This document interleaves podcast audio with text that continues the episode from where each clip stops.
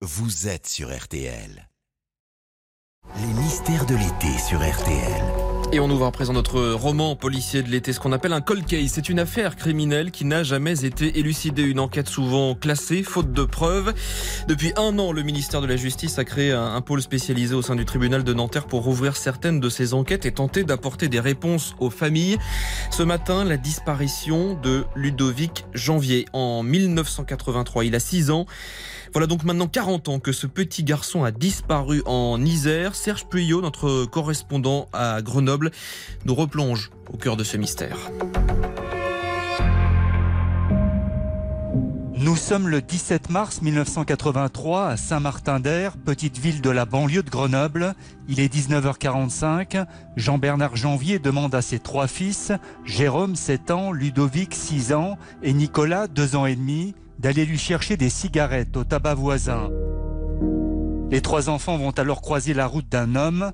Jérôme, le grand frère de Ludovic, n'a jamais oublié ce jour maudit. Il a demandé de, de l'aider à chercher son chien loup. Et si on, l'aidait à chercher son chien loup, il nous achèterait des bonbons. Avec Ludovic, on s'est regardé, on, on- bonbons. Et en fait, quand il a commencé à partir avec Ludovic, j'ai vu qu'il y avait quelque chose qui allait pas dans le regard de mon frère et j'ai décidé de pas aller chercher le chien et plutôt d'aller chercher mes parents. Je suis arrivé dans la maison, j'ai dit on a pris Ludovic. Et là, mes parents se sont mis à hurler et, pa- et partir sur la place pour essayer de trouver Ludovic. La police est alertée, des recherches sont lancées, en vain.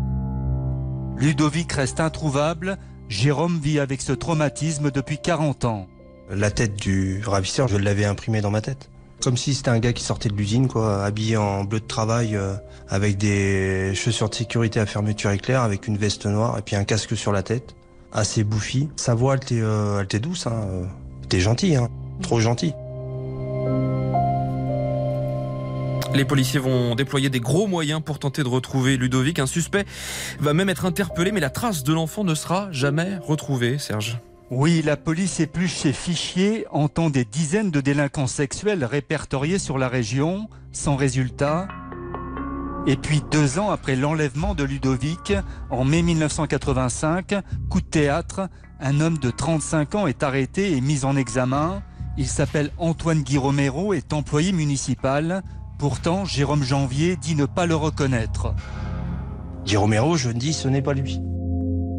Le souci, c'est que ben, on m'a pas écouté. Et ça a même failli être dramatique parce que mon père a voulu euh, tuer cette personne. Donc euh, il y avait tellement de pression à ce moment-là que mon père a pris son fusil de chasse et a voulu aller le tuer. Notre mère qui a prévenu les gendarmes ou les policiers, je sais plus, et qui ont arrêté mon père. Le suspect est finalement innocenté. Toujours en 1985, les ossements d'un enfant sont découverts dans une grotte du Vercors.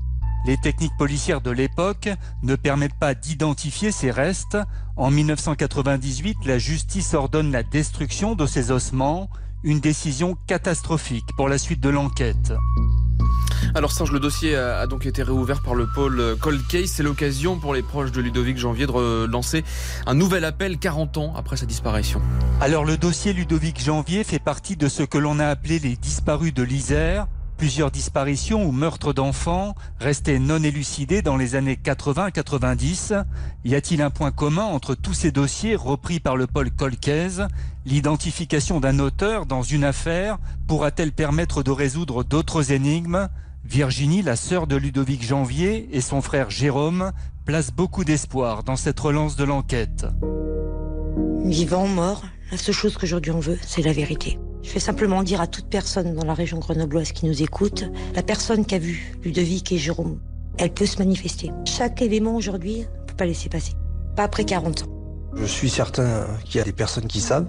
Je leur demande juste de se mettre un peu à notre place. Si demain c'était votre enfant, j'oublierai jamais son regard. J'avais beau avoir 7 ans et demi, mais c'est moi qui l'ai laissé partir. Si j'avais dit non, on continue notre chemin, on parle à personne, aujourd'hui je serais pas devant vous à, à essayer de retrouver mon frère. J'ai grandi euh, avec cette culpabilité et je pense que tant que j'aurai pas de réponse, je pourrai pas aller de l'avant. 40 ans après la disparition de Ludovic Janvier, ses proches espèrent donc toujours connaître la clé de cette terrible énigme. Serge Puyot pour cet épisode de Cold Case, les mystères de l'été, votre série policière à retrouver sur l'application RTL.